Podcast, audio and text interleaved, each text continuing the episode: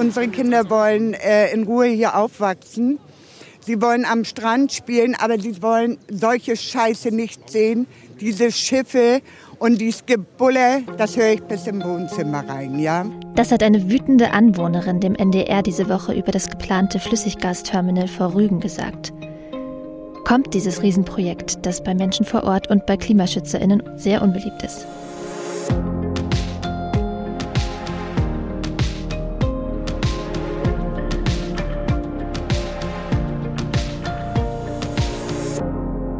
Und damit herzlich willkommen zum Klima-Update, dem Nachrichtenpodcast von Klimareporter in Zusammenarbeit mit der Taz. Wir besprechen hier wie jede Woche die drei wichtigsten Klimanachrichten der vergangenen Tage. Mein Name ist Susanne Schwarz, ich bin Klimaredakteurin bei der Taz und ich äh, spreche heute mit meiner Taz-Kollegin Katharina Schipkowski. Hallo. Moin. Wir sprechen heute, äh, ja, wie wir im Intro schon gehört haben, über die Pläne für ein Flüssiggasterminal vor Rügen. Ähm, dann kommen wir zu dem Ampelstreit um den Bundeshaushalt und was das mit Klimaschutz zu tun hat. Und zum Schluss reden wir noch darüber, ob Deutschland einen Klimapass für Klimaflüchtlinge anbieten sollte. Ja, wir gucken zuerst ganz in den Norden Deutschlands, vor die Küste Mecklenburg-Vorpommerns, mhm. also auf die Ostseeinsel Rügen. Da soll ja eins von mehreren LNG-Terminals gebaut werden, die sich derzeit in Planung befinden. Also der Stand ist gerade, dass drei LNG-Terminals in Deutschland schon in Betrieb sind. Das sind Brunsbüttel, Wilhelmshaven und Lubmin da auch auf, ähm, auf der Ecke bei Rügen. Und drei weitere sind gerade in Bau bzw. in Planung. Und ob und wo und wie das Terminal in Rügen jetzt wirklich kommt, ist noch nicht ganz sicher. Aber die Bundesregierung will es auf jeden Fall. Und es laufen auch seit März schon Vorarbeiten. Die führt RWE im Auftrag der Bundesregierung durch. Es läuft auch schon ein Widerspruch, den hat die Deutsche Umwelthilfe beim Bergamt Stralsund eingelegt. Ja, dabei geht es um die Laichzeit des Herings und den Vogelzug. Ähm, aber das Projekt ist grundsätzlich sehr umstritten. Also viele, nicht nur die Klimabewegung, sondern auch Rügener Bürgerinitiativen, Rügener Kommunalpolitiker und natürlich die dort ansässige Tourismusindustrie lehnen das Terminal ab. Nicht nur aus so einer Not in my backyard, beziehungsweise in diesem Fall Not in my favorite Ferieninsel Perspektive, sondern auch, weil es unglaublich riesig werden soll. Also es soll das größte fossile Neubauprojekt Europas werden nach den derzeitigen Planungen. Und da stellt sich natürlich die Frage, ist das nötig und vor allem, ist das klimatechnisch verantwortbar? Die Bundesregierung plant ja mit erheblichen Überkapazitäten an LNG-Versorgung, sozusagen als Lerneffekt aus der Abhängigkeit von russischen Gaslieferungen. Aber die Deutsche Umwelthilfe zum Beispiel sagt, solche Überkapazitäten sind nicht mit EU-Recht vereinbar und sowieso auch nicht mit dem Klimaschutzgesetz und auch nicht mit den Klimazielen. Soweit vielleicht erstmal zu den Hintergründen. Und es gibt aktuelle Entwicklungen aus dieser Woche. Am Montag haben GegnerInnen dieses Terminals dem Petitionsausschuss des Bundestags eine Petition übergeben, äh, mit der sich der Bundestag jetzt eben befassen muss. Ähm, und worum geht es da genau? Also es gibt hier seit einem Jahr das LNG-Beschleunigungsgesetz, das den Bau von LNG-Terminals dadurch voranbringen soll, dass zum Beispiel ja, lästige Umweltprüfungen entfallen und so weiter. Ähm, das hatte den Hintergrund äh, ja, der Energiekrise im vergangenen Jahr natürlich. Und äh, dieses Gesetz betrifft das geplante Terminal auf Rügen aber nicht, weil es nicht explizit darin genannt wird. Also dafür wäre eine Novelle notwendig, die der Bundestag beschließen müsste. Und äh, dagegen richtet sich diese Petition. Und äh, außerdem haben GegnerInnen des Terminals Anfang der Woche vor dem Kanzleramt demonstriert und auch auf Rügen selbst haben AktivistInnen Pipeline-Bauteile besetzt. Pipeline-Bauteile deshalb, weil es bei den Plänen der Bundesregierung darum geht, ja, eine neue Pipeline zu bauen. Ähm, denn das Flüssiggas, das auf diesen äh, ja, riesigen Tankern ankommt, das kann von den Tankern nicht bis zum Festland gefahren werden, weil es dort zwischen Rügen und Lubmin äh, zu flach ist. In Lubmin ist nämlich schon ein LNG-Terminal in Betrieb seit Januar, aber die großen schweren LNG-Tanker, die fahren nur bis, bis Rügen und laden die Fracht dann um. Und das LNG wird auf kleineren Schiffen nach Lubmin geschattelt sozusagen. Äh, und das soll nach den Plänen durch eine Pipeline ersetzt werden und auch dann viel, viel mehr LNG umschlagen. Und äh, ja, eine 38 Kilometer lange Pipeline soll dieses umgewandelte Gas dann aufs Festland nach Lubmin pumpen. Laut den Plänen soll die Industrieanlage vor Rügen eine Kapazität von 38 Milliarden Kubikmeter Gas jährlich haben. Eine ähnlich große Anlage gibt es in Europa bislang überhaupt nicht. Ähm, das Terminal in Lubmin, das schlägt aktuell nur 4,5 Milliarden Kubikmeter Gas pro Jahr um, jetzt zum Vergleich. Ja, also da wird äh, vielleicht nochmal diese, die Dimension von diesem wirklich riesigen Terminal deutlich. Ja, das wäre auf jeden Fall ein massiver Eingriff in die Meeresbiotope, ähm, unter dem Meerestiere und Pflanzen leiden würden. Die schon bestehenden Terminals zum Beispiel verwenden alle Chlor, damit sich an den Rohren keine Algen, Krebse oder andere Kleinstlebewesen festsetzen. Und das Terminal in Wilhelmshaven wird jetzt bald Ultraschalltechnik einsetzen, was zum Beispiel für Schweinswale sehr laut ist. Aber für das Klima ist natürlich vor allem die riesige Menge CO2 und Methan entscheidend, die durch diese Festlegung auf fossile Infrastruktur bis ins Jahr 2043, und solange gelten die Laufzeitgenehmigungen, mit sich bringt und natürlich das weitere Verschleppen der Energiewende. Eine gute Nachricht in dem Zusammenhang, äh, die jetzt allerdings schon vor zwei Wochen bekannt wurde, äh, war, dass, dass sich RWE, also der Energiekonzern, aus den Plänen zurückziehen will. Wobei nicht ganz klar ist, ob RWE wirklich jetzt ganz aus dem Projekt aussteigen will. Äh, wörtlich hieß es, RWE will nicht dauerhaft LNG-Infrastruktur betreiben. Ähm, ja, die Klimabewegung hat es jedenfalls als Erfolg für sich verbucht.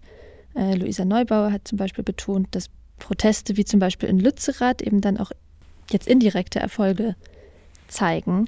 Ähm, also Lützerath konnte zwar nicht gerettet werden, aber dafür hat RWE offenbar keine Lust, dass Rügen eben zu so einem zweiten Lützerath wird oder sich da halt äh, wieder so ein Projekt äh, ans Bein zu binden, das dann sehr unbeliebt in der Bevölkerung ist und sozusagen schlechte PR bringt. Ja, es wie gesagt noch nicht ganz klar, ob RWE dann ganz aussteigt. In jedem Fall hat sich das norwegische Unternehmen Stina Power schon quasi in Position gebracht. Es geht bei der Frage, wer das jetzt baut, wohl aber auch noch um den Standort. Der ist noch nicht ganz geklärt. Also der ursprünglich geplante Ort auf Rügen in Sichtweite der Seebrücke Selin, fast ganz am östlichen Zipfel von Rügen, scheint vom Tisch zu sein. Die Bundesregierung favorisiert jetzt den Hafen von Mukran, etwas weiter nördlich, nahe Sassnitz. Es gibt aber auch Überlegungen, das Terminal wesentlich weiter nach draußen aufs Meer zu verlegen, sodass man es von der Insel kaum noch sehen könnte. Also da würde ich sagen, spielt der Protest sicher eine Rolle bei der Standortdiskussion. Und die Tourismusindustrie, die ja auch dagegen ist, dürfte dabei ein entscheidender Faktor sein. Wobei ich mir auch gut vorstellen kann, dass die Bundesregierung wenig Lust auf so Protestszenarien hat, die an Sylt im letzten Sommer erinnern. Also an das Punkcamp, die 9-Euro-Ticket-Diskussion. Äh, ähm, also alle nach Sylt mit dem 9-Euro-Ticket. Und wenn Rügen jetzt der neue Hotspot der Klimabewegung würde, dann würde ich sagen, es wäre nicht der schlechteste Ort für so ein schönes, den ganzen Sommer andauerndes Camp. Also man könnte ja so eine alle mit einem 49-Euro-Ticket nach Rügen-Kampagne machen und ist da, glaube ich, ganz gut und ganz lange vor allem aushalten. Also ja, es ist fast schon ein bisschen schade, wenn das nicht passiert.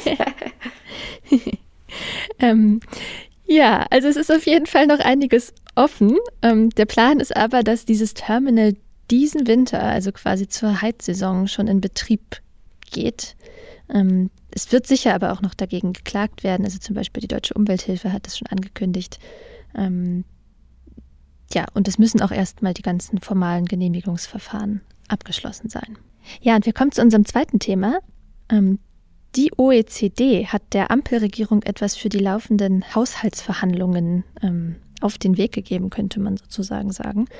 Seit Monaten streiten sich die Ampelparteien jetzt äh, schon wieder darüber, wie der Bund im kommenden Jahr Geld einnehmen und äh, wofür es ausgeben soll.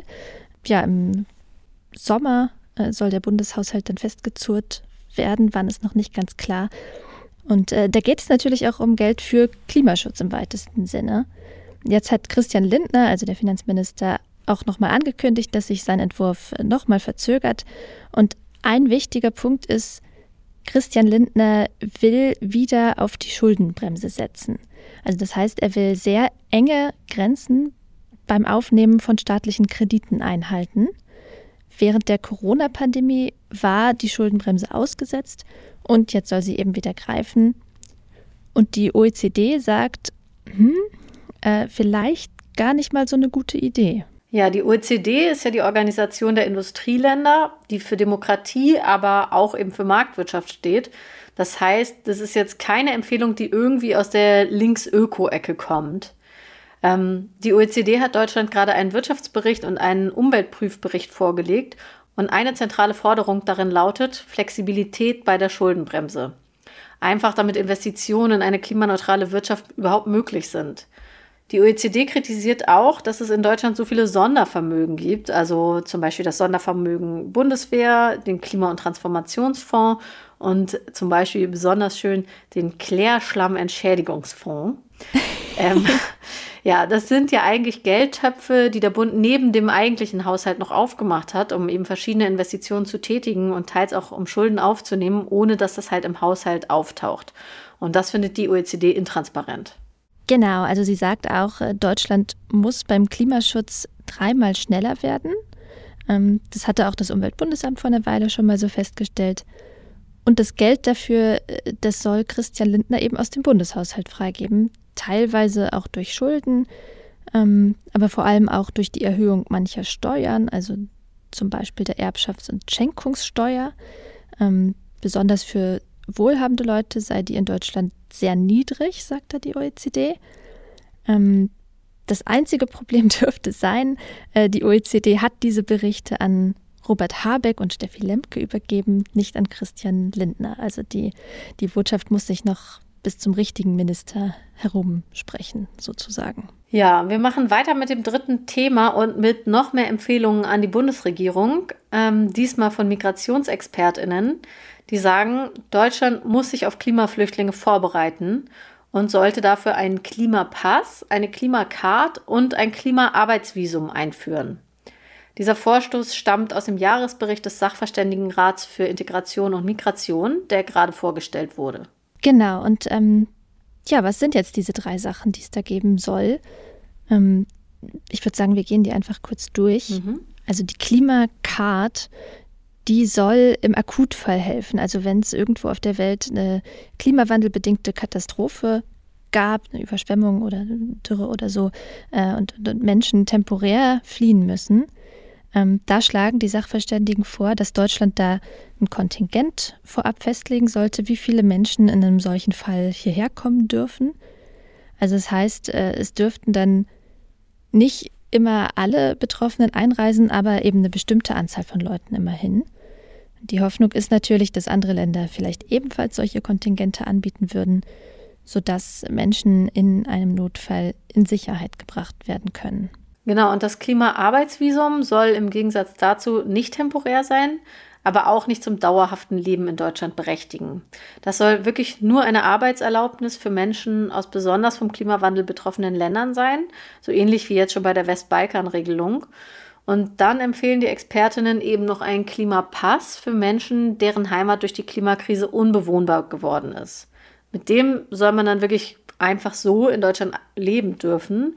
Wobei einfach so, ähm, also Deutschland trägt ja sehr viel Verantwortung dafür, dass andere Teile der Welt unbewohnbar werden. Deshalb wäre das eigentlich nur fair, würde ich sagen. Ja, voll. Also ich fand den auch total interessant, den Vorstoß.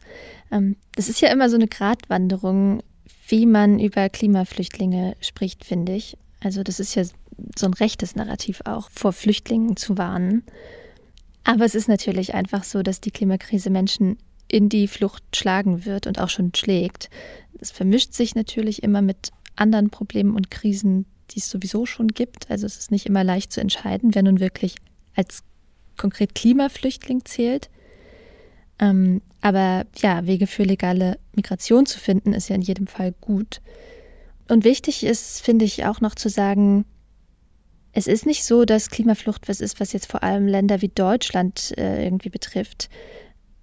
Oft geht es nämlich um regionale Migration, also Leute ziehen eher in Nachbarregionen und Staaten. Dazu gibt es Studien und das steht auch in diesem aktuellen Gutachten drin. Also so ein Klimapass etc. Das wäre ein cooler Schritt für ein Land wie Deutschland, das so viel Verantwortung für die Klimakrise trägt, aber würde das Problem jetzt auch nicht alleine lösen. Das war das Klima-Update für diese Woche. Schön, dass ihr dabei wart. Abonniert uns gerne in eurer Podcast-App und lasst uns auch eine Bewertung da, wenn ihr uns gerne hört. Und schreibt uns gerne eine Mail an klima-update.klimareporter.de, wenn ihr uns direkt erreichen wollt. Danke an Hans-Christian Brakebusch, der uns diese Woche mit einer Spende unterstützt hat. Danke und ein schönes Wochenende. Ciao.